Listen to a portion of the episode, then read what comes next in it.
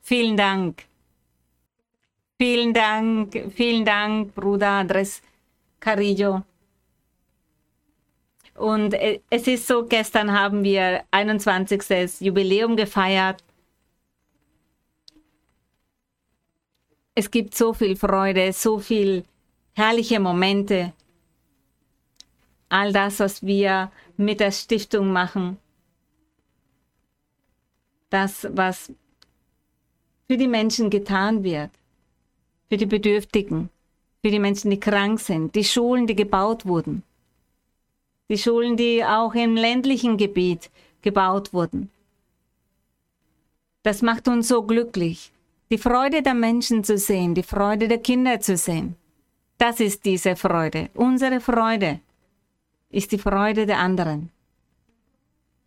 Wenn ihr alle glücklich seid, dann bin ich auch glücklich. Wenn ihr traurig seid, dann bin ich auch traurig. Wir sind alle einer in dem Herrn. Und das ist so eine Freude und wir danken dem Herrn, denn der Herr gibt uns Rückhalt. Die Arbeit der Stiftung genießt diesen göttlichen Unterhalt. Auch diese politische Bewegung MIRA. Auch das genießt den Rückhalt Gottes. Alles, was wir tun, weil Gott es erlaubt, weil Gott uns da eine Anweisung gegeben hat, er zeigt uns, wie wir arbeiten sollen. Obwohl manche Menschen das nicht verstehen und uns kritisieren und vielleicht wütend werden, weil wir das tun. Doch wir tun es nach dem Willen Gottes. Und manches Mal ist es nicht möglich, alle glücklich zu machen. Aber wichtig ist, dass wir Gott glücklich machen. Das ist das Wichtigste. Er hat den ersten Platz und dass er sich freut über das, was wir tun. Ich grüße euch alle ganz, ganz herzlich. Gottes Segen für alle, für Männer und Frauen, Kinder, egal welchen Alters, einen ganz besonderen herzlichen Gruß für alle meine Brüder und Schwestern, die in den Vereinigten Staaten versammelt sind, alle Prediger, alle Pastoren, alle Kirchen in Südamerika, Zentralamerika, Europa, die verschiedenen Inseln, Asien, Afrika. Auch dort gibt es eine Gruppe von Menschen, die sich versammeln, Gott loben.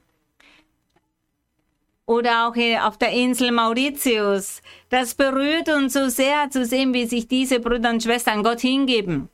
Wir sind alle vereint.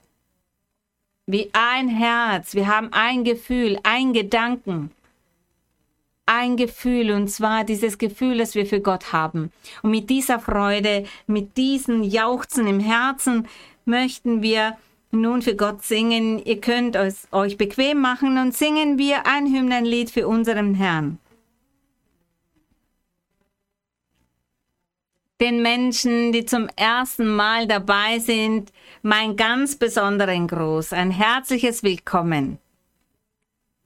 Und ich bitte euch um sehr viel Geduld. Bitte seid geduldig mit mir. Manches Mal überziehe ich in der Zeit. Die Zeit vergeht für mich so schnell. Es passiert nur mir. Und daher bitte ich im Voraus schon um Entschuldigung. Heute möchten wir für Gott singen, und zwar das Hymnenlied 219. Hymnenlied 219. Wie viele Segnungen hast du schon, ist der Titel. Und wenn wir die Segnungen aufzählen, dann werden es sicher über hunderte, tausende Segnungen, die Gott uns schon gewährt hat. Aber in diesem Hymnenlied, damit sagen wir einander, wie viele Segnungen hast du schon von dem Herrn? Viele haben wir schon erhalten und gedankt sei Gott dafür. Hymnenlied 219. Cuando combatido por la adversidad, crea ya perdida tu felicidad. Mira lo que el cielo para ti guardó Cuenta las riquezas que el Señor te dio. Bendiciones cuantas tienes ya. Bendiciones Dios te manda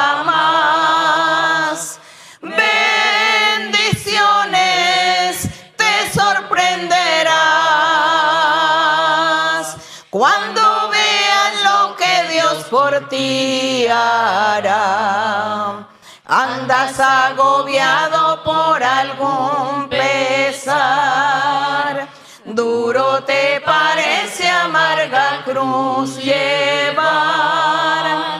Cuenta las promesas del Señor Jesús y de las tinieblas nacerá la luz. Cuantas tienes ya. Bendiciones Dios te manda más.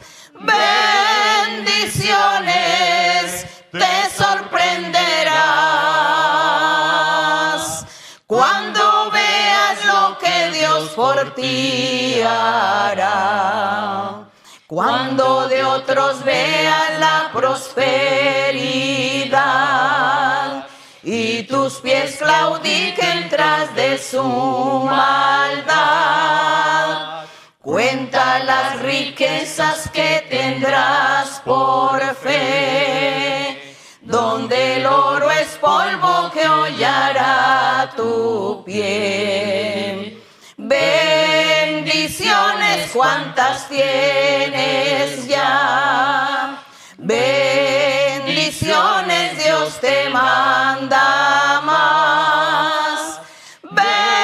Bendiciones te sorprenderás cuando veas lo que Dios por ti hará. Gerühmt und geehrt sei unser Gott. Wir danken ihn. Wir danken unseren Gott.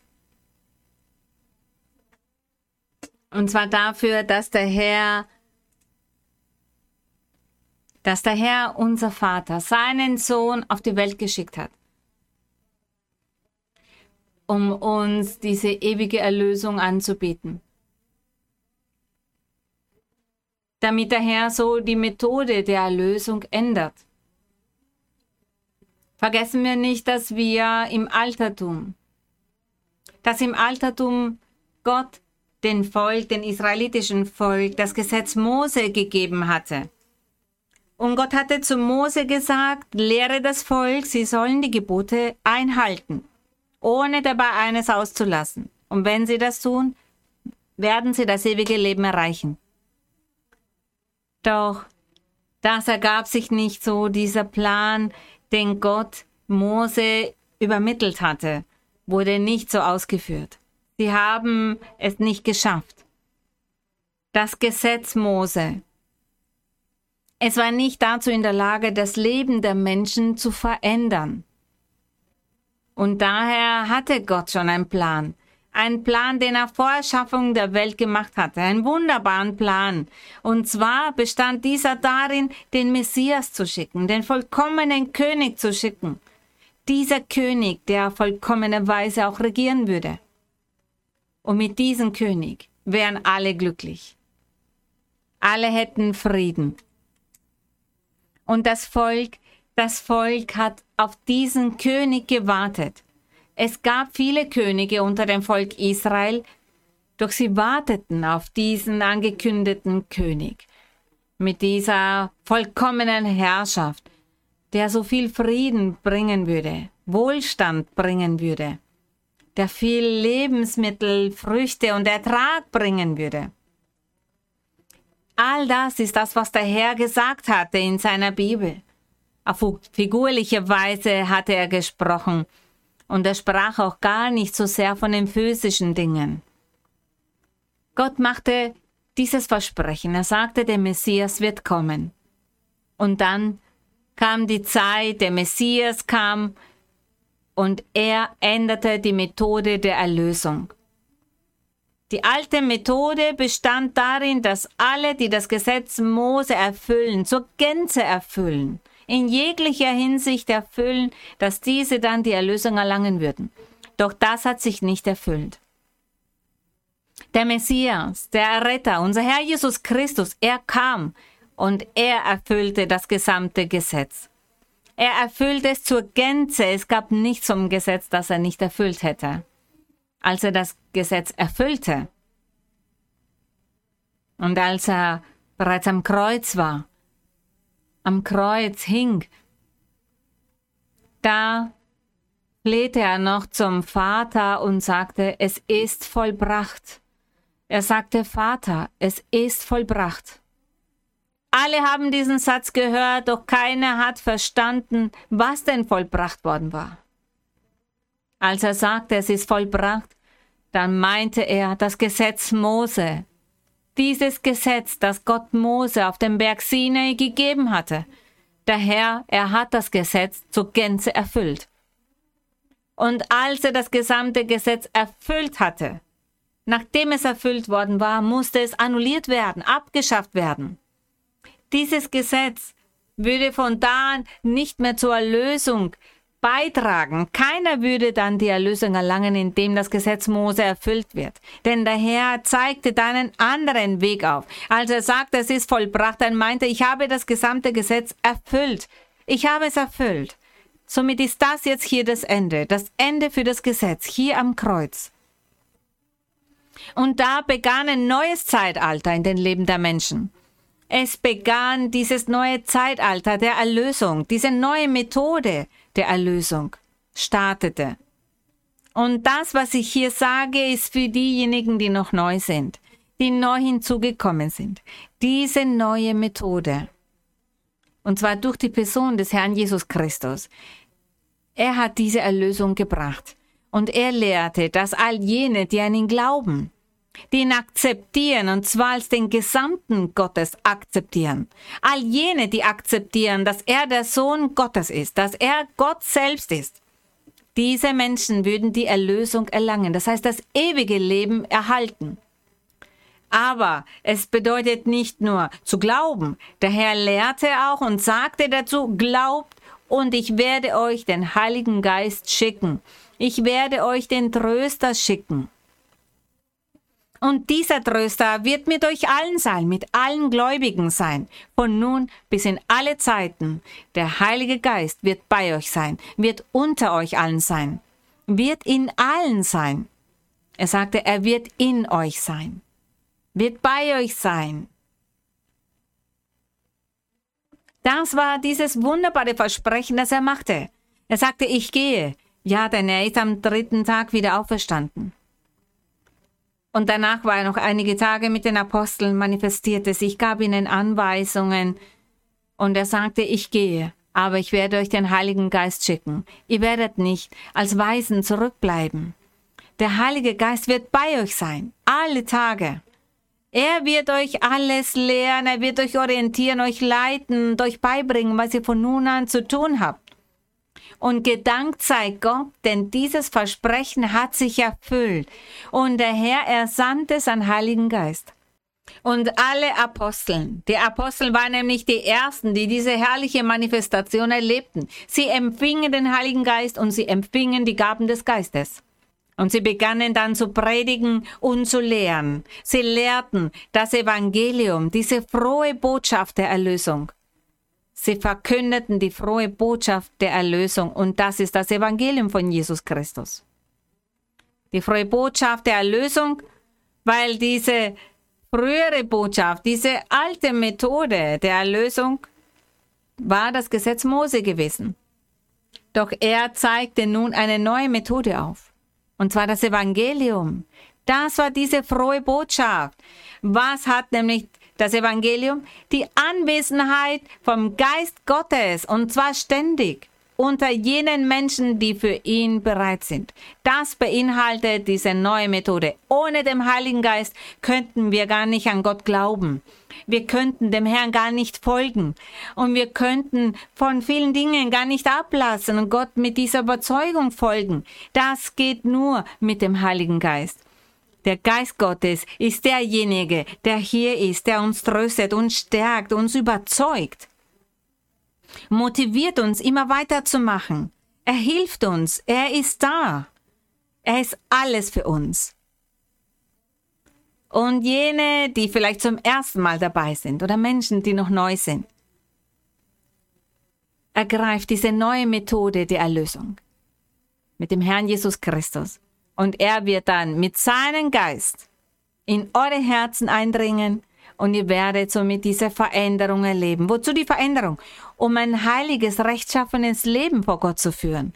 Denn das möchte Gott. Er möchte, dass wir ein heiliges, rechtschaffenes Leben führen. Dass wir das Gute tun. Dieses wunderbare Werk, diese neue Methode der Erlösung, das ist das, was wir uns hier ansehen. Wir lesen das. Wir lesen heute in Korinther. Man hat mir gesagt, bitte lesen Sie Kapitel für Kapitel, dann tun wir das. Wir lesen in Korinther Kapitel für Kapitel wir sehen hier, wie der Geist Gottes über den Apostel Paulus kam. Und der Apostel Paulus, er war erfüllt vom Geist Gottes und Gott gab ihm diese Erkenntnisse, gab ihm die Doktrin und half ihm. Half ihm all die Zeit über, als er predigte. Als er das Wort Gottes, das Evangelium oder die frohe Botschaft der Erlösung predigte. Mit der Hilfe des Heiligen Geistes. Ohne den Heiligen Geist sind wir nichts diese Bibel, wenn es nicht wegen des Heiligen Geistes wäre, dann wäre es nur ein weiteres Buch in der Bibliothek. Wenn wir nicht die Leitung, die Orientierung und diese Begleitschaft des Heiligen Geistes hätten, dann wären wir ganz normale Menschen, wie jeder Mensch auf dieser Welt. Wir hätten gar nicht die Fähigkeit, Gutes, Rechtschaffenes zu tun. Wir wären gar nicht dazu in der Lage, Gott zu erfreuen oder unseren Nächsten zu lieben und gedankt sei unserem Vater dafür, dass er seinen Sohn sandte und dieser sandte den Heiligen Geist, der heutzutage bei uns ist, gerühmt sei Gott. Wir danken unserem Herrn dafür. Seien wir daher immer bereit im Herzen für Gott. Und heute möchten wir lesen, und zwar werden wir zwischen Korinther und dem zweiten Buch Mose, vierten Buch Mose hin und her schwanken. Wir werden Korinther lesen, dann in zweite Buch Mose, Exodus, dann wieder in Korinther. Das heißt, wir werden hin und her springen zwischen diesen drei Büchern, Korinther, zweite Mose, vierte Mose. Und das tun wir, weil ich das bereits kenne, doch ich möchte, dass ihr das genauso kennt, dass ihr selber seht, dass es wahr ist. Manche sagen vielleicht, die Schwester sagt so vieles, aber ich glaube, sie erfindet das alles nur. Nein, ich möchte, dass ihr selber überprüft und seht, dass das hier geschrieben steht, dass der Apostel das hier lehrt und dass es genau das ist, was wir heute tun sollen, dass wir den Willen Gottes tun sollen. 1. Korinther Kapitel 10. Wie bereits gesagt, der Apostel Paulus, erfüllt vom Geist Gottes, mit der Kraft Gottes, der ihm diese Lehre lehrte. 1. Korinther Kapitel 10, Vers 1.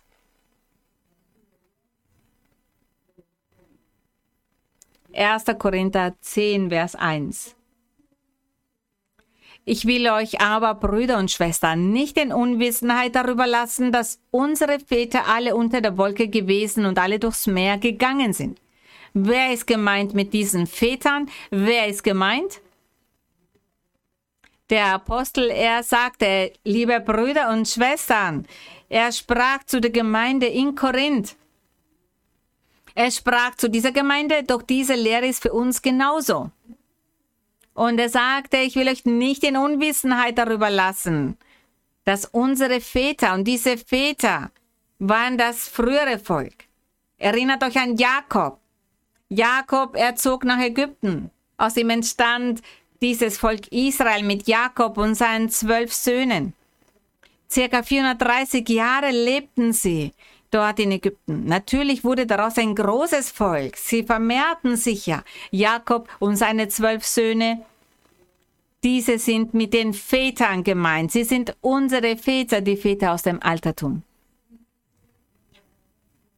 Und nun werdet ihr diesen Vers 1 besser verstehen. Er sagte ja, ich will euch aber, Brüder und Schwestern, nicht in Unwissenheit darüber lassen, dass unsere Väter alle unter der Wolke gewesen und alle durchs Meer gegangen sind. Ja, denn als sie aus Ägypten zogen, kamen sie ans Meer und das Meer spaltete sich. Sie gingen durch das Meer hindurch im Trockenen. Links und rechts war das Wasser und über ihnen war die Wolke. Und Gott war in dieser Wolke und diese Wolke bedeutet auch Wasser. Deshalb sagt er, sie waren bedeckt vom Wasser, überall war um sie Wasser. Das hat der Apostel hier gesagt. Unsere Väter, sie waren alle unter der Wolke und sind durchs Meer gegangen. Wenn ihr aber jetzt sagt, das war gar nicht so. Deshalb werden wir jetzt im zweiten Buch Mose 13 lesen. Deshalb hatte ich euch schon gewarnt und ge dazu gesagt, vielleicht werden wir heute etwas in der Zeit überziehen. Die andere Seite nicht verlieren. Wir gehen über zu zweiten Buch Mose, Exodus, Kapitel 13, Vers 21. Zweite Buch Mose, Exodus, Kapitel 13, Vers 21 und 22. Und hier in Kapitel 13, da sehen wir diese Geschichte. Und zwar hat der Pharao zu diesem Zeitpunkt das Volk Israel ziehen lassen und sie waren unterwegs zum Roten Meer und als sie da am Rand waren, da passierte dann dieses Wunder. Mose hat nämlich mit dem Stab, den Gott ihnen gegeben hatte, das Wasser gespalten, damit sie hindurchgehen konnten. Und der Herr zog vor ihnen her am Tage in einer Wolkensäule.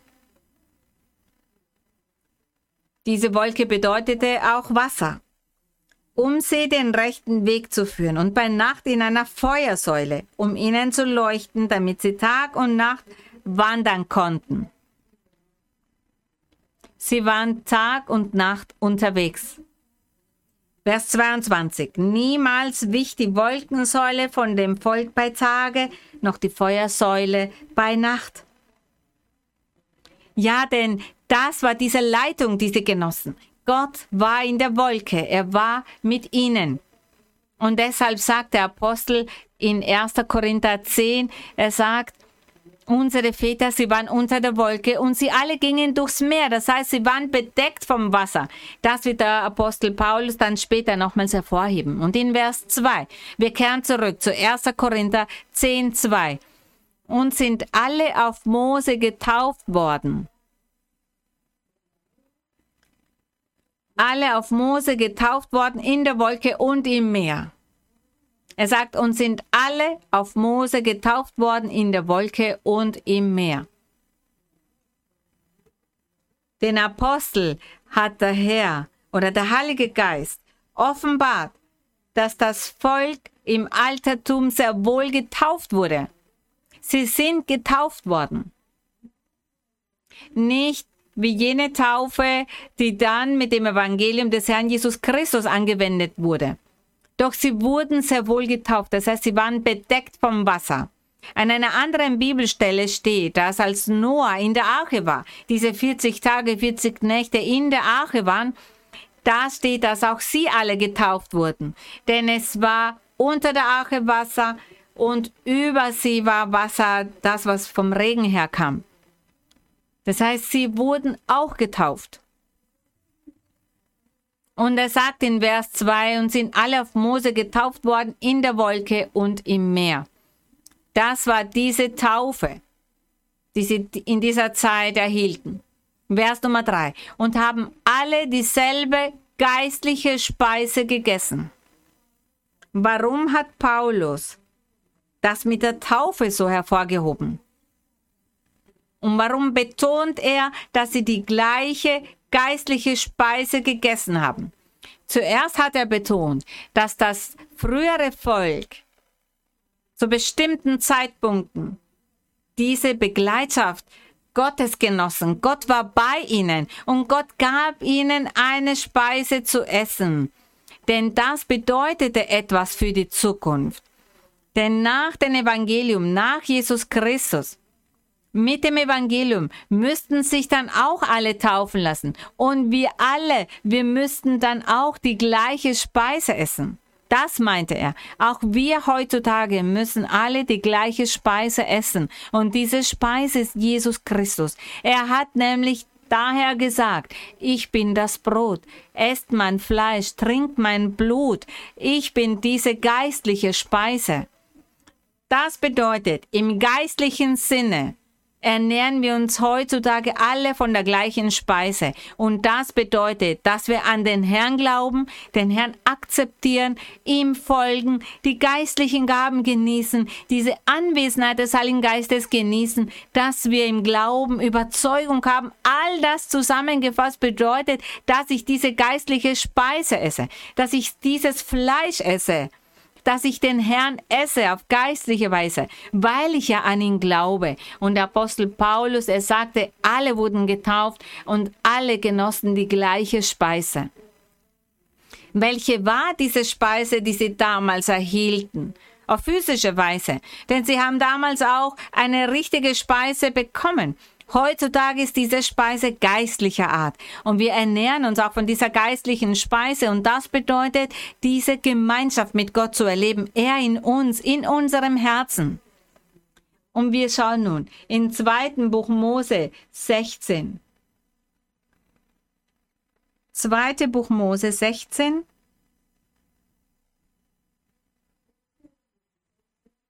Vers 35.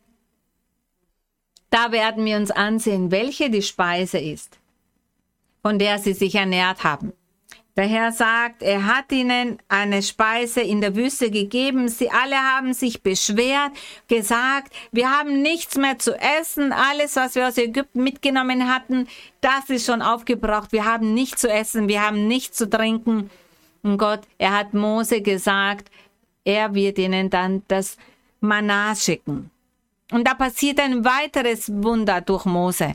Und sie erhielten dieses Manna, das war ihre Nahrung. Und im Vers 35, und die Israeliten aßen Manna 40 Jahre lang, bis sie in bewohntes Land kamen. Das heißt, bis sie das Land Kanaan erreichten. Bis an die Grenze des Landes Kanaan aßen sie Manna. Das war ihre Nahrung. Davon haben sie sich ernährt. All diese Zeit über, als sie unterwegs waren, als sie in der Wüste waren, 40 Jahre lang waren sie dort. Ein 40 Jahre ist eine lange Zeit. Und sie haben dieses Manna gegessen. Gegenüber zu Korinther 10 wieder. Er sagte, und haben alle dieselbe geistliche Speise gegessen. 1. Korinther 10, 3 und auch heutzutage essen wir alle die gleiche geistliche Speise. Im Altertum war es das Manna, heutzutage ist dieses Manna Jesus Christus. Er ist das Brot des Lebens. Er ist alles für uns. Er ist unsere geistliche Speise. Er ernährt unsere Seele. Und in Vers 4 und haben alle denselben geistlichen Trank getrunken denn sie tranken von dem geistlichen Felsen, denen folgte der Fels, aber war Christus. Gesegnet sei unser Herr. Und da steht in zweiten Buch Mose 17, Vers Nummer 6, in Vers Nummer 5. Es kam Wasser vom Felsen. Es kam Wasser vom Felsen, ein weiteres Wunder, das der Herr gemacht hat. Er gab ihnen zu trinken. Das war etwas Physisches zu trinken, doch dieses Wasser, dieser Felsen symbolisierte Jesus Christus. Und in 1. Korinther, da kehren wir zurück, in Vers 4 sagt er, und haben alle denselben geistlichen Trank getrunken, denn sie tranken von dem geistlichen Felsen, der ihnen folgte. Der Fels aber war Christus. Gesegnet sei unser Herr. Wir danken dem Herrn. Groß ist unser Gott. Vers Nummer 5. Doch an den meisten von ihnen hatte Gott kein Wohlgefallen. Das heißt, an den meisten hat er kein Wohlgefallen, denn sie sind in der Wüste umgekommen. Was passierte in der Wüste? In der Wüste sind so viele Dinge passiert. Das Volk, das murrte. Das Volk, es war gegen Mose. Sie sprachen wider Gott. Sie waren gegen Mose, denn er hatte sie aus Ägypten geholt, wo sie angeblich viel zu trinken, viel zu essen hatten. Und sie sagten, nun sind wir in der Wüste. Und all das, was sie mitgebracht hatten aus Ägypten, war aufgebraucht worden. Und sie waren wütend und murrten und sagten, du hast uns hergebracht, damit wir hier sterben. Und Gott sagte, esst von den Manna. Sie sagten, wir werden verdursten. Und Gott sagte zu Mose, schlag den Felsen und da wird Wasser entspringen, damit sie daraus trinken. Doch all das war der Prototyp von Jesus Christus. Jesus Christus ist dieses Manna, er ist diese Nahrung, er ist dieses Wasser. Deshalb sagte der Herr zu der samaritischen Frau, wer von diesem Wasser trinkt, von diesem Brunnen, die werden wieder durstig werden.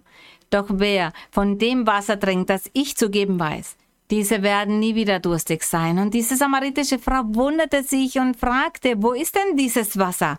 Gib mir davon zu trinken. Und er sagte, ich bin es. Glaube an mich. Und sie hat geglaubt. Gesegnet sei unser Herr.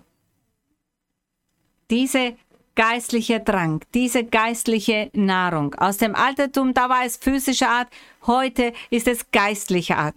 Und der Heilige Geist der lehrte Paulus, was die wahre Bedeutung ist von all dem, was damals passiert ist, all diese Ereignisse aus dem Altertum, was sie bedeuten. Der Heilige Geist, er hat Paulus das erklärt, all das gelehrt, damit er wiederum das der Gemeinde, der Kirche beibringt, den Gläubigen beibringt. Und der Heilige Geist ist auch heutzutage weiterhin bei uns und lehrt uns und er hilft uns, damit wir Klarheit haben mit Bezug auf die Schrift. Und auch wir machen viele Erfahrungen mit Gott. Und so wie diese Erfahrungen sind, so verstehen wir auch sehr viel Doktrin. Er lehrt uns die Doktrin durch die Erfahrungen, durch Wunder, durch Träume, durch Offenbarungen, durch die prophetische Rede. Auf die eine oder andere Weise lehrt der Herr uns immer wieder etwas. Er lehrt uns seinen Weg, damit keiner vom Weg abkommt.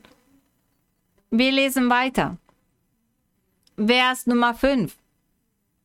Doch an den meisten von ihnen hatte Gott kein Wohlgefallen, denn sie, sie murrten. Sie waren widerspenstig, lehnten sich auf gegen Gott. Und nun in 4. Buch Mose 14. 4. Buch Mose 14, 29, 30. Wir sehen ja in Korinther, dass sie murrten. Im vierten Buch Mose. Davor, da geht es darum, dass das Volk murrte. Vierte Buch Mose, Numeri, auch da wird von dem Murren gesprochen und zwar von einer ganzen Familie, der Familie Korach und sie haben gemurrt. In 14.1 lese ich ganz schnell. In 14.1 Und das Volk weinte in jener Nacht, und alle Israeliten murrten gegen Mose und Aaron. Die ganze Gemeinde sprach zu ihnen, ach, dass wir gestorben wären in Ägyptenland oder in dieser Wüste. Ach, wären wir doch gestorben. Warum führt uns der Herr in dieses Land, damit wir durchs Schwert fallen und unsere Frauen und unsere Kinder ein Raub werden? Ist nicht besser, wir ziehen wieder nach Ägypten?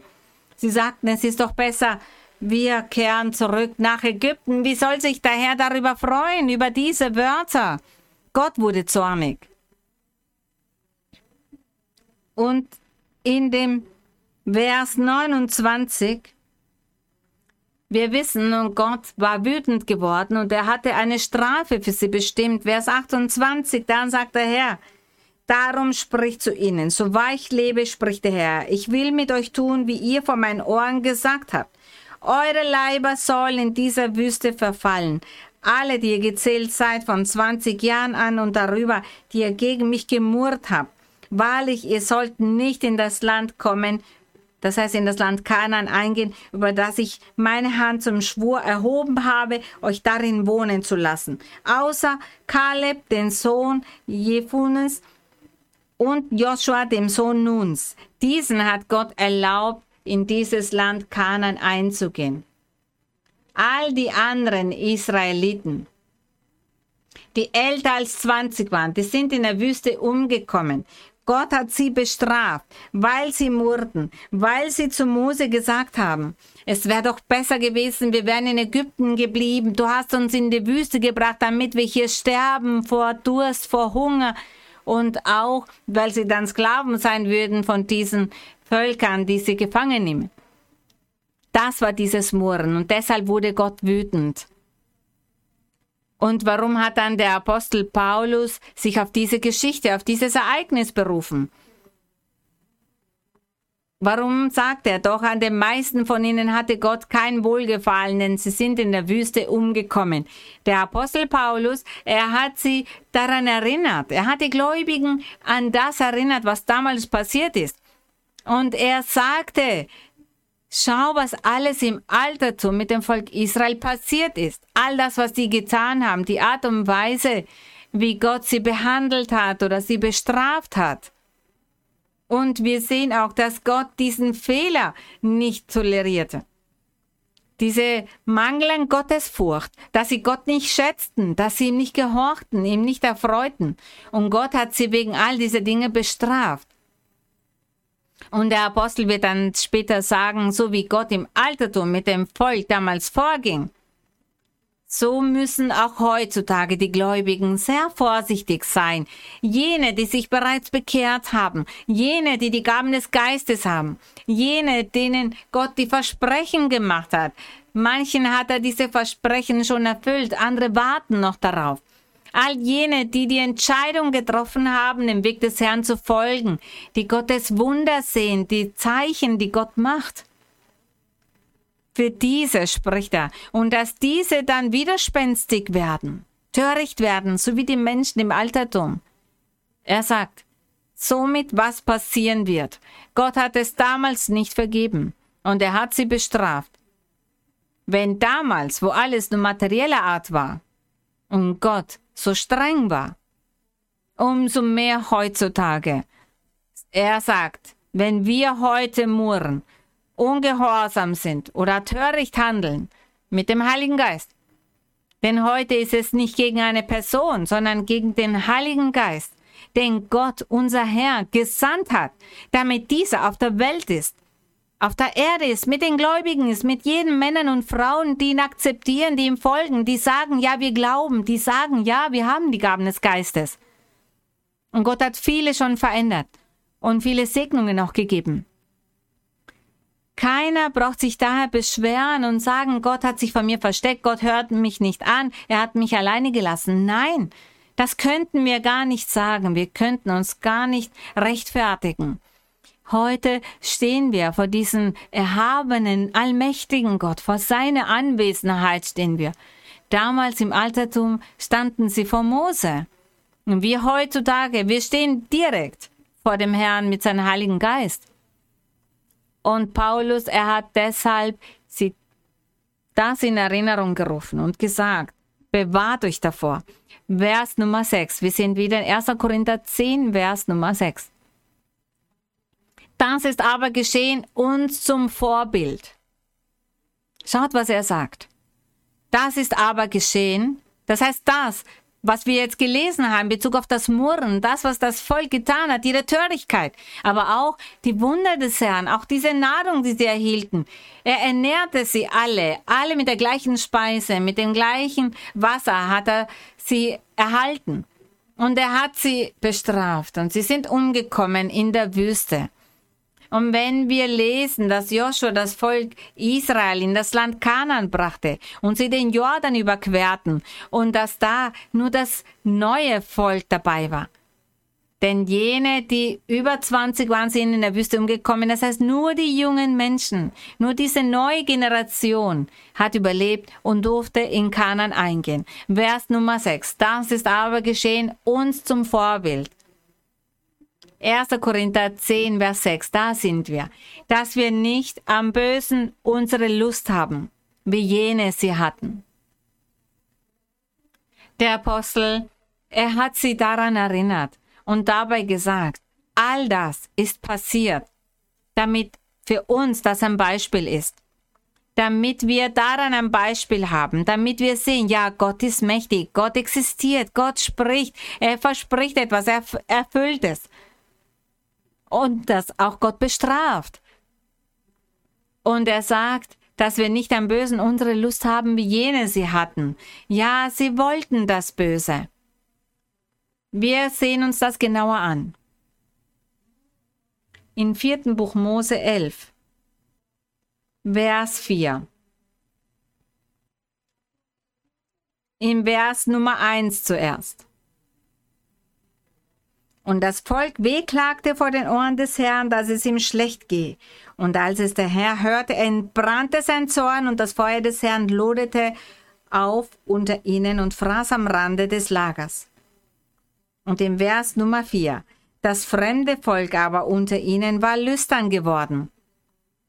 Das heißt, die Zeit, in der sie in der Wüste gewesen waren, haben sie sich bereits mit Menschen aus anderen Völkern vermischt. Und deshalb sagte, das fremde Volk aber unter ihnen war lüstern geworden. Da fingen auch die Israeliten wieder an zu weinen und sprachen, wer wird uns Fleisch zu essen geben? Sie haben beobachtet, dass die Fremden unter ihnen, jene, die auch in der Wüste lebten, diese anderen Völker, das israelitische Volk hat gesehen, die essen gut, die Speisen sind richtig gut, die haben alles, was sie möchten und sie haben das begehrt. Sie haben diese Lebensmittel, diese Speisen von diesen fremden Völkern begehrt. Das israelitische Volk hingegen hatte nur dieses Manna. Und sie sagten, ach, die anderen essen so leckeres, das Fleisch, die leckeren Speisen. Und wir hier dieses Manna, jeden Tag Manna, zu jeder Zeit das Manna. Und sie begehrten die Speisen der anderen. Das ist das Begehren. Das ist diese Gier. Wir wissen, was die Gier ist, dass man nicht zufrieden ist mit dem, was man hat, was man besitzt, sondern dass man das begehrt, was der andere hat. Dass die Person sagt, ich begehre das, was du hast, oder ich möchte das tun, was du tust, oder das essen, was du isst. Das ist auch der Neid. Das ist die Gier. Und Gott, ihm missfiel diese Gier. Wir kehren zurück zu 1. Korinther 10. Er sagte, wir sollen das nicht begehren. Vers Nummer 7. So werdet nicht Götzendiener so werdet nicht Götzendiener, wie einige von ihnen es wurden, wie geschrieben steht. Das Volk setzte sich nieder, um zu essen und zu trinken, und sie standen auf, um zu spielen. Das heißt, während Mose auf dem Sinai war, mit Gott sprach, da war das Volk bekümmert und sie haben gesagt, Mose hat uns verlassen, er kommt nicht wieder. Und sie sagten zu Aaron, bilde uns ein Gott und sie haben den Schmuck zusammengetragen und daraus ein Kalb gegossen. Und sie alle haben dann dieses Kalb angebetet. Sie haben es verehrt. Sie haben ein Fest gefeiert. Und sie hatten da ihre Freude vor diesem goldenen Kalb. Und deshalb sagt er, so werdet nicht Götzendiener. Der Apostel Paulus, er sagt auch uns heutzutage, ich sage immer wieder heutzutage, weil dieses Zeitalter von Evangelium für heute besteht, auch wenn es vor über 2000 Jahren begonnen hat. Es hat ja noch nicht geendet, deshalb sage ich dazu heute. Die Lehre für uns heute, das Evangelium, das wir heute lieben. Der Apostel Paulus lehrt auch für uns heute dass wir keine Götzendiener sein sollen. Inwiefern sind wir Götzendiener? In vielerlei Weisen könnten wir Götzendiener sein. Wir werden das später dann in anderen Versen entdecken. So werdet nicht Götzendiener, sagte, wie einige von ihnen es wurden, wie geschrieben steht. Und das passierte, als sie dieses Kalb anbeteten. Und dann steht, das Volk setzte sich nieder, um zu essen und zu trinken, und sie standen auf, um zu spielen. Damit haben sie Gott beleidigt. Auch lasst uns nicht Hurerei treiben, wie etliche von ihnen Hurerei trieben. Und an einem einzigen Tag kamen 23.000 um. Wir gehen über zu dem vierten Buch Mose 25. Vierte Buch Mose 25, 1. Und Israel lagerte in Schittim. Das ist ein Ort. Da fing das Volk an zu huren mit den Töchtern der Moabiter. Das heißt, sie haben Unzucht getrieben. Die luden das Volk zu den Opfern ihrer Götter. Und das Volk aß und betete ihre Götter an. Das ist die Unzucht. Das ist die Hurerei, die hier erwähnt wird. Damals auf physische Weise, aber auch auf geistliche Art, indem sie an andere Götter glaubten und diese anbeteten. Es war Unzucht in geistlicher Hinsicht. Warum? Weil Gott sagt, er bildet sein Volk, damit diese die Braut des Lammes ist. Es wird eine Hochzeit geben. Die Hochzeit des Lammes und die Kirche ist wie die Braut. Und diese Braut wird heiraten mit dem Bräutigam, der Jesus Christus ist. Das ist eine geistliche Hochzeit. Und deshalb hat der Herr immer diese Eifersucht gefühlt, wenn sein Volk andere Götter anbetete oder Bilder oder Götzen, was auch immer. Und er sagt hier, sie haben Unzucht getrieben mit den Töchtern der Moabiter und das haben sie vor ihren Göttern getan, vor diesen Götzen getan. Sie haben da spezielle Orte gewählt, dort gingen sie hin und dort haben sie Unzucht getrieben. Das taten sie vor dieser Statue, vor dieser Götze, denn das taten sie auch, um diese zu ehren, anzubeten. Und diese Töchter der Moabiter, Sie gehörten nicht zum israelitischen Volk, sie waren fremde Frauen. Und Gott hatte gesagt, sie sollen nicht fremde Frauen heiraten, sondern aus ihrem Volk Frauen wählen. So war die Anweisung Gottes, so war sein Gebot. Im Evangelium des Herrn Jesus Christus ist es natürlich anders. Er sagt, heiratet nicht, er sagt nicht, dass man eine Person aus dem gleichen Land heiraten muss, sondern er sagt, heiratet, wen ihr wollt, aber eine Person in dem Herrn. Egal welches Land, egal welche Sprache, wenn sie sich verlieben, dann können sie heiraten, aber dass beide Gott lieben, Gott folgen, dem Herrn folgen. Ansonsten frei wählbar, der Partner, die Partnerin. Und er sagte aber damals zu den Israeliten, heiratet nicht Frauen, die nicht zum Volk gehören. Doch das haben sie trotzdem getan. Und als sie mit diesen fremden Frauen Unzucht trieben, und auch mit diesen Frauen diese Götzen anbeteten. Damit begingen sie eine sehr grobe, große Sünde. Und auch deshalb wurde der Herr wütend, hat sie hart dafür bestraft. Wir gehen über zu Korinther. Er sagte ja auch, lass uns nicht Hurerei treiben, wie etliche von ihnen Hurerei trieben. Und an einzigen Tag kamen 23.000 um. An diesem Tag bewirkte Gott, dass sich die Erde spaltete. Und sie fielen da in diesen Spalt in diese Grube und so kamen sie um, weil sie Unzucht trieben, weil sie sich fremde Frauen genommen haben, weil sie fremde Götter und Götzen angebetet haben. Vers Nummer 9. 1. Korinther 10, 9. Lasst uns auch nicht Christus versuchen, wie etliche von ihnen taten und wurden von den Schlangen umgebracht. Und es fragte mich jemand, was bedeutet es, Gott zu versuchen? Das sehen wir uns an.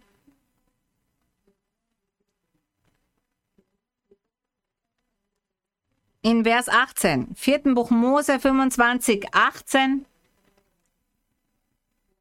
Wir werden uns ansehen, wie sie Gott versuchten. Vers 16. Und der Herr redete mit Mose und sprach, tut den Midianitern Schaden und schlagt sie. Denn mit diesen haben die Israeliten, mit diesen Frauen haben sie Sünde getrieben. Und er sagt, denn sie haben euch Schaden getan mit ihrer List, die waren sehr hinterlistig. Und sie haben sie betrogen mit diesem Gott Peor und durch ihre Schwester Kosbi, die Tochter eines Obersten der Midianiter, die erschlagen wurde am Tag der Plage, die um des Peor willen kam. Sie haben sie betrogen. Sie sind in diese Falle getappt. Aber in Bezug auf das Murren, wir sind hier in vierten Buch Mose, vierten Buch Mose 21. Da werden wir uns das mit dem Murren anschauen.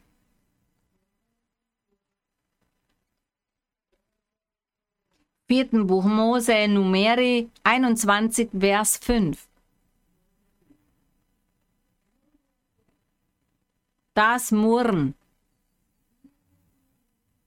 Und im Vers Nummer 4, da lesen wir, da brachen sie auf von dem Berge Hor in Richtung auf das Schilfmeer. Sie waren ja in der Wüste unterwegs. Sie gingen von einem Ort zum nächsten.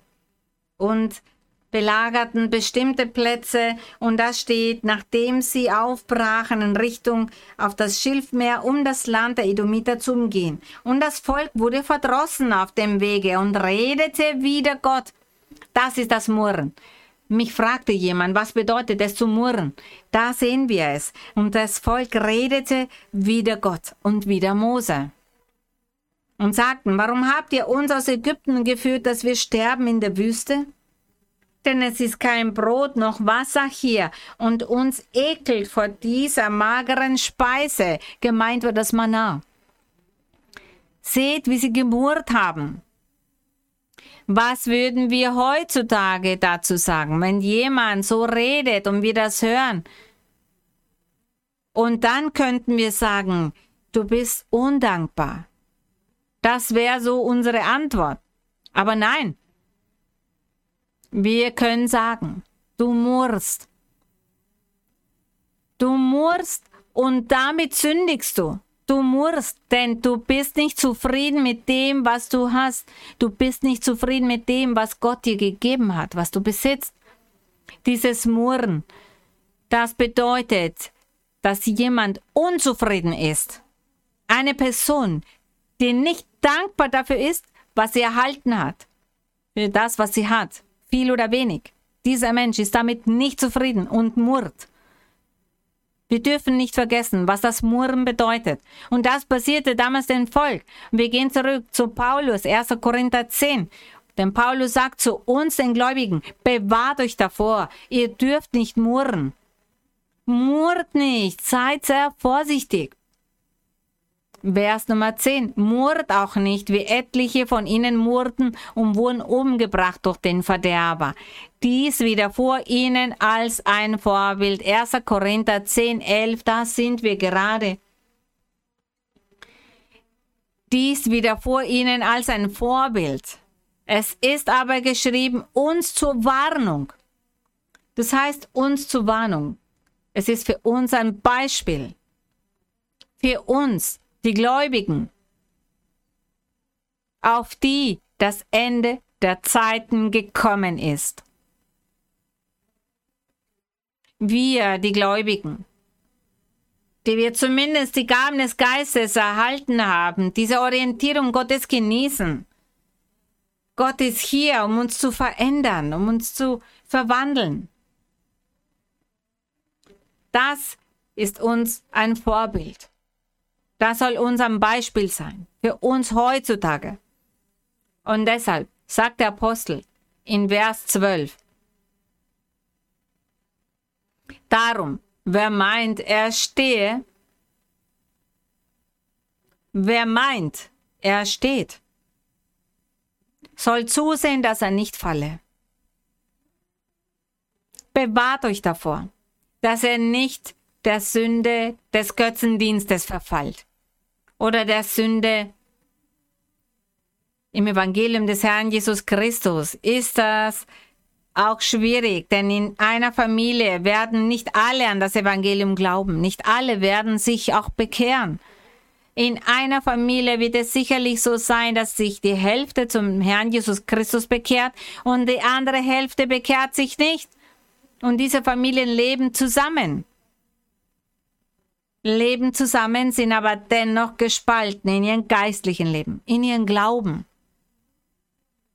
Und wenn es Ereignisse gibt, wenn es Festlichkeiten gibt, religiöse Feste, wenn es diese Traditionen dann gibt, diese Gewohnheiten der Völker,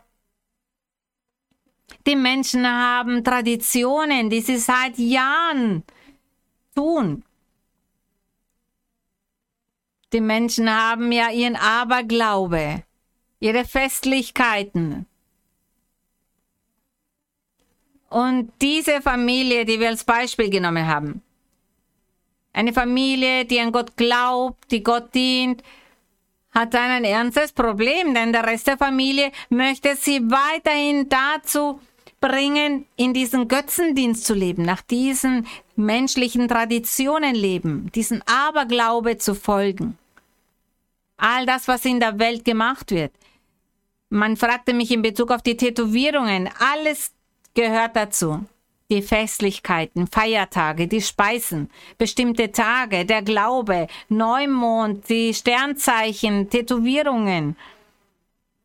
All das, was die Menschen tun und dabei übertreiben mit ihrer Art, sich zu kleiden oder mit der Art, mit ihrem Körper umzugehen, mit ihrem Körper Dinge zu tun. Speisen, verschiedene Religionsrichtungen. Das heißt, diese Familie, wo die Hälfte glaubt, die werden leiden. Denn die anderen wollen ja, dass sie das Gleiche tun. Und somit wird es Kritik geben. Und der Heilige Geist lehrt uns und sagt, er hat ja in uns schon diese Veränderung bewirkt. Was wir tun sollen, ist vielmehr von all dem ablassen.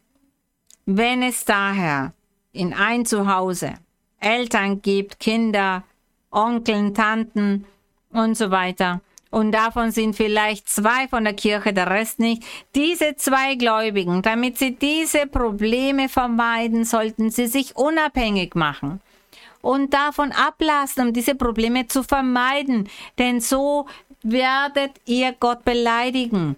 Denn beides tun geht nicht. Wenn ihr in die Kirche kommt und sagt, ach, das ist so schön, aber was soll ich tun? Meine Familie macht doch andere Dinge und die sind stärker.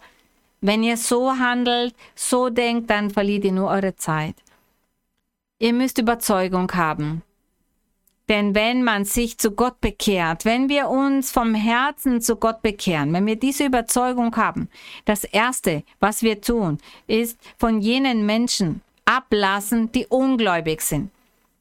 Ich kann dazu von meinem Leben etwas erzählen. Als ich das des Herrn kennenlernte, habe ich mich so sehr in ihn verliebt. Ich habe begonnen, in der Bibel zu lesen. Und ich habe dann gesehen, dass all das, was wir getan haben bis dahin, meine Familie bis dahin getan hatte, schlecht war, eine Sünde vor Gott war und dass man das nicht tun sollte. Und ich habe daher von dem abgelassen. Ich habe davon zur Gänze abgelassen. Ich habe begonnen zu verstehen, dass es schlecht ist, dass es falsch ist, wenn man vulgär ist, wenn man beleidigt, wenn man Schimpfwörter verwendet. Ich habe gesagt, nein, das ist nicht richtig solche Wörter, so ein Vokabular soll ich nicht verwenden.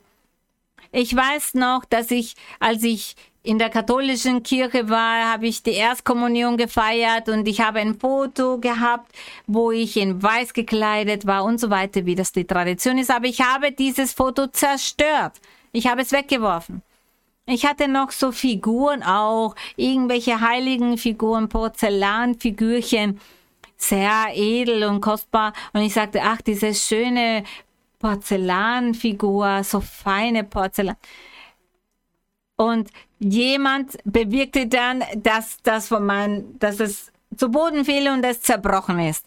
Und dann habe ich gesehen, Gott zeigt mir damit, ich soll nicht auf den Wert von diesen Materialien achten, sondern es wegwerfen. Und auch meine Familie als sie davon erfuhren, dass ich in der Kirche war. Sie wurden so dermaßen zornig, dass sie mich nicht einmal gegrüßt haben. Das war mir aber egal. Wenn sie mich nicht grüßen wollten, das war mir egal. Ich war stolz darauf, dass ich Gott kennengelernt hatte. Und ich sagte, ich werde erhobenen Hauptes gehen. Und wenn meine Familie da ist, die mich nicht mag, nicht grüßen möchte, dann schreite ich einfach weiter. Ich habe mich auch von meiner Familie entfernt. Ich habe ungefähr 200 Familienmitglieder in der Kirche. Cousin, Cousinen, entfernten Grades, ganz viele von meiner Familie. Doch Menschen, die mich auch damals verachteten, die auf mich herabgesehen haben, weil ich eine andere Religion folgte, doch nun haben sie erkannt, dass es besser ist, Gott zu folgen. Und sie haben mein Leben ersehen, wie ich weitergekommen bin. Diesen Fortschritt haben sie in mir gesehen. Und sie möchten auch, dass ich sie besuche, für sie bete. Doch früher nicht. Ich ging nicht auf diese Feste. Wenn jemand gestorben ist, sagte ich gut, ich gehe nicht einmal zu der Beerdigung, denn ich wusste, dass sie nicht an den Herrn glauben wollten. Sie waren auf mich wütend, weil ich an den Herrn glaube. Und ich sagte, warum soll ich dann auf die Beerdigung gehen oder Hochzeiten? Gar keine Feierlichkeiten. Ich habe mich von meiner Familie entfernt. Meine Familie waren dann nur noch jene, die, jene, die von meiner Blutsverwandtschaft sind, die den Herrn akzeptiert haben. Diese waren dann noch meine Familie. Und natürlich auch die Kirche, die Menschen der Kirche, auch diese sind meine Familie. Niemand hat mir gesagt, ich soll es tun. Ich habe es verstanden, indem ich in der Bibel gelesen habe. Als der Geist Gottes in mein Leben trat, da hat er mir begonnen, alles beizubringen. Er legt es mir in mein Gefühl, was ich tun soll, was ich nicht tun soll. Die Menschen haben dann gesagt, sie ist jetzt sehr hochmütig. Ja, vielleicht hochmütig, weil ich nicht das tun wollte, was sie getan haben. Ich habe mich dem widersetzt. Ich weiß noch, dass diese Tante, die mich erzogen hat, ich bin nicht mit meinen Eltern aufgewachsen, sondern mit einer Tante. Und als diese Tante gestorben ist, und ich habe deshalb zu Gott gebeten, ich habe gesagt, wenn sie stirbt, möchte ich bei ihr sein. Bevor sie stirbt, möchte ich sie noch sehen. Gott hat mir das gewährt. Ich lehrte meine Tante das Beten. Ich sagte, lies in der Bibel, bete zu Gott, tu dies, tu jenes. Ich hatte ihr alles beigebracht, was sie nicht tun sollte in Bezug auf den Götzendienst. Und sie hat das akzeptiert. Und als sie im Sterben lag, hat man mich benachrichtigt. Ich bin dorthin gereist, als ich hinkam da fand ich meine Familie vor, die Katholiken waren, die mich nicht grüßen wollten, die wütend waren auf mich, weil ich ja nun einen anderen Glauben hatte. Und als ich dorthin kam, in ihr Zimmer ging, da habe ich gesehen, dass sie ein ganz großes Kreuz dort aufgehängt hatten. Ein Kreuz mit dieser Statue, wo angeblich das Jesus sein soll. Ein riesiges Kreuz war dort aufgehängt worden. Und sie waren dort. Ich war die einzige Gläubige in den Herrn. Alle anderen Katholiken. Als ich hineinging, das erste, was ich getan habe, ist dieses Kreuz zu entfernen. Ich habe es entfernt und unter das Bett gelegt. Und ich habe dann für sie gebetet, ihr Hände aufgelegt, zu Gott gebetet. Und alle waren ruhig, haben nichts gesagt. Sie haben alle geschwiegen. Sie haben meine Überzeugung gesehen. Keiner hat sich getraut, mir zu sagen, warum tust du das? Nein, sie haben mich respektiert. Und warum? Weil sie sicherlich gesehen haben, dass ich ein Mensch bin, der Überzeugung hat, der sicher ist, der selbstbewusst ist, der genau weiß, wo er steht. Und das möchte Gott von uns. Und das hat bewirkt, dass Gott mich sehr gesegnet hat in meinem Leben, weil ich eine Frau bin, die überzeugen kann, die die Wahrheit sagt, in die Dinge beim Namen nennt und dass ich nichts vortäusche oder dass ich da nicht Rücksicht nehmen muss, weil das meine Familie ist und so weiter. Nein, Gott hat das von mir genommen. Wenn meine Blutsverwandten nach Gott sucht, dann werden sie auch zu meiner Familie gehören. Wenn sie nicht nach Gott suchen, werde ich sagen, gut, dann nicht. Ich besuche dich nicht, besuche mich auch nicht dann haben wir nichts gemeinsam. Aber die Feier, die Hochzeit, Geburtstagsfeier, die Taufe, die Taufe, weil das ja jemand Wichtiges ist, Tante, Onkel oder Erstkommunion und so weiter. Was soll ich tun? Mein Mann möchte hin, ich aber nicht und so weiter. Jener Mensch, der Überzeugung hat, bleibt dann zu Hause und sagt, Geh du und sag deiner Familie, dass ich nicht zu dieser Religion gehöre. Ich gehöre zu meiner Kirche und respektiert meinen Glauben. Das sollen wir tun. Wenn wir so handeln, dann wird Gott uns segnet. Er segnet uns dann. Und das ist das, was der Apostel Paulus hier lehrte. Der Apostel Paulus, er sagt in Vers 12, darum, wer meint, er stehe, soll zusehen, dass er nicht falle. Wenn ihr sagt, ich gehe in die Kirche, ich widme mich den Herrn, jeden Abend gehe ich in die Kirche, ich habe die Gaben des Geistes.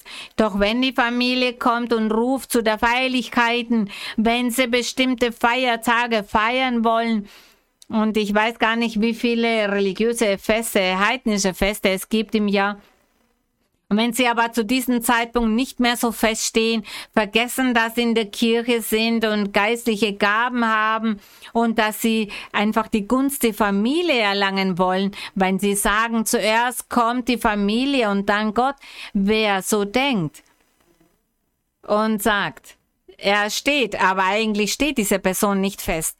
Die muss zusehen, dass er nicht in diese Falle des Feindes tappt. Und dann sagt er, bisher hat euch nur menschliche Versuchung getroffen, aber Gott ist treu, der euch nicht versuchen lässt über eure Kraft, sondern macht, dass die Versuchung so ein Ende nimmt, dass ihr es ertragen könnt. Er sagt, es ist nicht möglich, dass wir nicht versucht werden. Es wird Versuchungen geben.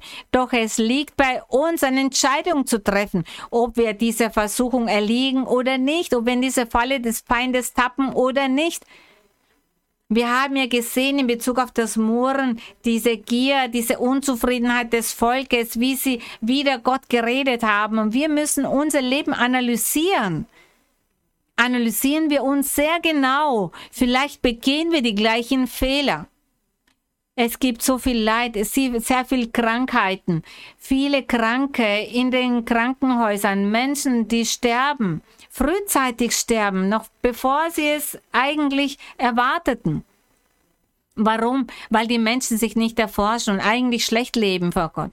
Wenn es finanziell schlecht läuft, dann muss man sich genau analysieren, um sich zu berichtigen, um festzustehen vor dem Herrn. Und in Vers Nummer 16, da sagt er, der Kelch des Segens, den wir segnen, das ist, ist der nicht die Gemeinschaft des Blutes Christi. Das Brot, das wir brechen, ist das nicht die Gemeinschaft des Leibes Christi. Er spricht hier von diesem heiligen Abendmahl, doch ich würde eher sagen, dass das, was man heiliges Abendmahl nennt, was bedeutet, Brot und Wein zu trinken, dass davor die Gemeinschaft mit Gottes steht. Denn es bringt gar nichts, dass wir hier zusammenkommen, um hier Wein zu trinken und ein Stück Brot zu essen und sagen, das tun wir im Gedenken des Herrn. Doch in meinem Herzen ist nur Böses. Ich habe mich noch gar nicht zu Gott bekehrt. Ich sündige, bin unverantwortlich, unorganisiert, komme meinen Pflichten nicht nach, bin ein Ehebrecher, treibe Unzucht und so weiter. Und dann komme ich in die Kirche, um das Abendmahl einzunehmen. Nein, das geht nicht. Das ist etwas Geistliches. Dieser Kelch ist unser Herr. Dieses Brot ist unser Herr. Wie leben wir? Wie ist unser Herz? Damit wir auch alles richtig machen vor Gott. Das ist nämlich die wahre Segnung, das, was Gott möchte und das, was der Apostel hier lehrt. Er sagt, in Gemeinschaft mit Gott sollen wir leben. Wir sollen ein Leib mit ihm sein. Er sagt, wir sind sein Leib und er ist das Haupt. Vers 17. Denn ein Brot ist, so sind wir die vielen, ein Leib, weil wir alle an einem Brot teilhaben. Seht an, dass Israel nach dem Fleisch, welche die Opfer essen, stehen, stehen die nicht in der Gemeinschaft des Altars. Er spricht hier von den Götzen, er spricht hier nochmals von diesem Götzendienst, von dem, was den Götzen geopfert wurde. Wir haben schon in Bezug auf die religiösen Feste etwas gesagt diese Festlichkeiten, Feierlichkeiten, Feiertage und die Menschen vergleichen Gott mit einer Statue, mit einer Götze und das ist falsch, denn Gott ist Geist. In keinster Weise können wir aus Gott etwas Materielles machen. Mit einer Statue oder mit einer Statue aus Holz, aus Gips, woraus auch immer. Das ist falsch. Deshalb soll man sich vor diesen Götzenopfern bewahren. Und dieser Glaube aus dem Altertum, das, was die Menschen früher glaubten, die haben bestimmte Speisen für die Dämonen zubereitet, bestimmte Speisen für die Toten, für die Götzen, für die Götter. Diese Speisen haben sie zubereitet und dann angeboten mit einem Ritual und dann haben sich die Menschen hingesetzt, um das zu essen. Das müssen wir vermeiden. Wir werden noch nicht verhungern, um dann dort teilzunehmen mit der Familie, mit den Verwandten, um an all diesen Dingen, diesen Götzendienst teilzunehmen. Entfliehen wir dem. Wenn ihr Segnungen des Herrn haben wollt, dann müsst ihr vor all diesen Dingen fliehen, all dem Götzendienst, all diesen Heidentum, all diesen Festlichkeiten. Und dann sagt er in Vers 23, einige Verse überspringen wir, alles ist erlaubt, aber nicht alles dient zum Guten. Alles ist erlaubt, sagt er. Der Apostel Paulus sagt, ich könnte alles tun. Aber man kann nicht alles tun. Er selbst sagt es, nicht alles dient zum Guten. Er sagte, wenn ich eingeladen werde und ich setze mich dort an den Tisch, um zu essen, Dann sagt aber jemand zu mir, diese Speise wurde den Götzen geopfert. Dann sagt er, ist es nicht. Dann darfst du es nicht essen wegen des Gewissens. Nicht das Gewissen der Person, sondern wegen des Gewissens von den Menschen, die mich eingeladen haben, die mir zusehen, die gesagt haben, das ist den Götzen geopfert worden. Deshalb esse ich es dann nicht und ich nehme dann auch gar nicht an dieser Versammlung teil, an diesem Fest teil. Dem entfliehe ich, weil ich Gott erfreuen möchte. Zuerst kommt Gott. Zuerst kommt unser Gott und dass wir Gott erfreuen. Wir müssen viel in der Bibel lesen, um zu lernen, um Gott zu erfreuen. Er sagt, alles ist ihm erlaubt, aber nicht alles dient zum Guten. Niemand suche das Seine, sondern was dem anderen dient. Alles, was auf dem Fleischmarkt verkauft wird, das esst und prüft es nicht um des Gewissens willen. Damit wollte er sagen, damals müssen wir bedenken, dass es das Problem gab zwischen den Juden und den Heiden. Die Juden haben kein Schweinefleisch gegessen, die Heiden schon. Und er sagte daher, fragt nicht, was es ist. Denn dann würde der andere sagen, du isst Schweinefleisch? Nein. Deshalb sagt er, frag lieber nicht. Alles, was verkauft wird, kannst du essen. Wenn es dort verkauft wird, dann ist es essbar. Prüft es nicht, sagt er. Vers 26. Denn die Erde ist des Herrn und was darinnen ist. Wenn euch einer von den Ungläubigen einlädt und ihr wollt hingehen, so esst alles, was euch vorgesetzt wird und prüft es nicht um des Gewissens willen. Wenn aber jemand zu euch sagen würde, das ist Opferfleisch, so esst nicht davon, um desjenigen willen, der es gesagt hat, und um des Gewissens willen. Denn diese Person wird dann den anderen kritisieren, wird sagen, ach schau, der ist das jetzt. Hat er nicht gesagt, dass er sich zum Evangelium bekehrt hat und dass er nichts zusammen, nichts gemeinsam haben möchte mit den Götzen? Und nun ist er das, was wir den Götzen geopfert haben. Auch er ist davon. Und das würde dann kritisiert werden. Deshalb sagt er, es ist besser, dass ihr es nicht esst, um des Gewissens willen. Oder wegen jener, die kritisieren. Und er sagte, ich rede nicht von, ein, von dem eigenen Gewissen, sondern von dem des anderen. das Gewissen des anderen, der eingeladen hat. Denn warum sollte ich meine Freiheit beurteilen lassen vom Gewissen eines anderen? Er sagt, ich bin frei, der Herr hat mich befreit, somit treffe ich meine Entscheidungen. Der Herr lehrt mich, was ich tun soll und was nicht. Vers 31. Ob ihr nun esst oder trinkt oder was ihr auch tut, das tut alles zu Gottes Ehre. Er sagt, der Mensch hat Freiheit, um zu essen, was sie möchte, um trinken, was sie möchte. Außer natürlich jene Speisen, die für gewisse Götzen oder Heiligen zubereitet wurden. Zum Beispiel ein Tag des Heiligen sowieso, da muss man diese bestimmte Speise essen für diese heiligen Person oder für diese Götzen. Dann esst das nicht. So müssen wir handeln. Das wird nicht bedeuten, dass wir Fanatiker sind, sondern das bedeutet, dass wir Gott gehorchen, dass wir den Willen Gottes tun. Der Herr ist ein eifernder Gott. Und er möchte nicht, dass wir in anderen Glauben folgen und dass unser Herz geneigt ist zu so vielen verschiedenen Dingen, Menschen, Objekten. Er möchte, dass unser Herz nur ihm gehört. Vers 32 erregt keinen Anstoß weder bei den Juden noch bei den Griechen noch bei der Gemeinde Gottes. So wie auch ich jedermann in allem zu gefallen lebe und suche nicht was mir, sondern was vielen dient, damit sie gerettet werden. Folgt meinem Beispiel wie ich dem Beispiel Christi. Und der Apostel Paulus, er traute sich zu sagen, folgt meinem Beispiel. Wie ist wohl das Leben gewesen des Apostel Paulus? Ich bin mir sicher, er hatte ein vollkommenes Leben vor dem Herrn. Denn wenn er in der Anwesenheit des Heiligen Geistes zu uns sagt, folgt meinem Beispiel, da sehen wir, wie viel Überzeugung er hatte. Und wir danken dem Herrn. Ich hoffe, diese heutige Predigt hat euch nicht verwirrt, sondern dass ihr es verstanden habt und dass ihr auch befreit habt. Befreit von dieser Gefangenschaft des Teufels, die der Teufel uns auferlegt, damit wir nicht glücklich sind. Doch Gott macht den Menschen glücklich, gesegnet sei der Name Gottes. Wir beten nun. Himmlischer, heiliger Vater, allmächtiger Gott, heiliger Vater, mein Herr, wir danken dir für diese heutige Lehre.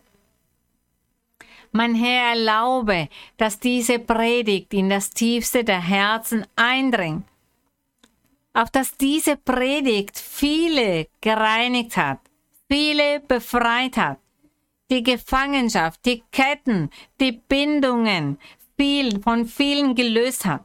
Mein Herr, du mögest reinigen und befreien und die Ketten zerstören und die Fallen des Feindes nehmen und all diesen falschen Glauben des Teufels zerstören. Das, was der Teufel den Menschen in die Herzen, in ihren Verstand gelegt hat. Mein Herr, strecke deine machtvolle Hand aus und befreie jeden Einzelnen. Gelang in das Leben von jedem Einzelnen, in ihre Herzen, lebe in all den Herzen, die dich lieben. Wir möchten deine Wohnstätte sein, mein Herr, gesegnet seist du, Vater, Himmlischer Gott, ich lobe dich, ich danke dir. Ich danke dir, denn du, du gewährst uns dieses Privileg, dein Weg kennenzulernen, deine Doktrin kennenzulernen. Danke, mein Herr, du öffnest unseren Verstand, damit wir noch besser all deine Lehre verstehen können. Danke, ewiger Gott, wir danken dir, wir loben dich, wir segnen dich. Wir geben dir die Ehre und den Ruhm. Danke, Gott. Gesegnet sei dein Name auf ewig, mächtiger Herr. Danke Gott, strecke deine Hand aus, deine mächtige Hand. Lege sie über jene Menschen, die krank sind. Auch Kinder, die krank sind, ältere Menschen. Sie haben verschiedene Krankheiten. Manche sind in Krankenhäusern, andere zu Hause. Es gibt verschiedene Krankheiten, die Menschen flehen zu dir. Sie beten zu dir und sie wünschen sich, dass du sie befreist, dass du sie heilst dass du ihnen den Frieden gibst. Du, mein Herr, wirst ein Wunder machen in jedem Einzelnen. Nimm die Ungläubigkeit, nimm die Zweifel, die Törigkeit, die Widerspenstigkeit und diese Hartherzigkeit. Zerstöre das Werk des Feindes. Hilf uns, dir treu zu sein. Hilf uns, dir zu folgen. Wir loben dich. Gesegnet sei dein Name auf ewig. Wir loben dich. Für dich ist darum die Ehre im Namen Jesus Christus, deines geliebten Sohnes, und wir singen nun das Chorlied 135. Procura con diligencia presentarte a Dios. Procura con diligencia presentarte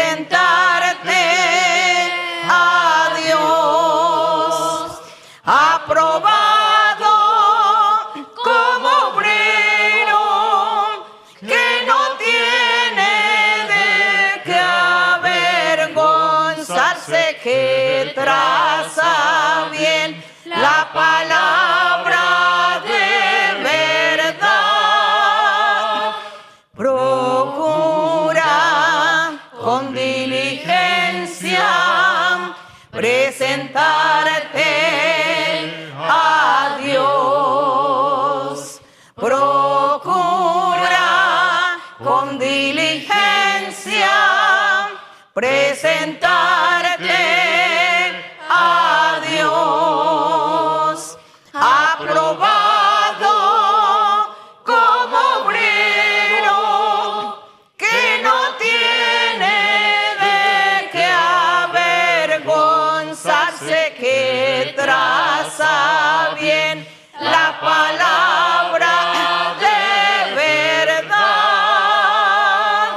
danken dem Herrn. Gottes Segen für alle. Gott segne euch alle, liebe Brüder und Schwestern. Und auch alle Menschen, die zum ersten Mal dabei sind. Menschen, die noch sehr neu sind. Ich liebe alle vom ganzen Herzen. Ganz herzliche Umarmungen und Küsschen für alle Kinder. Gottes Segen.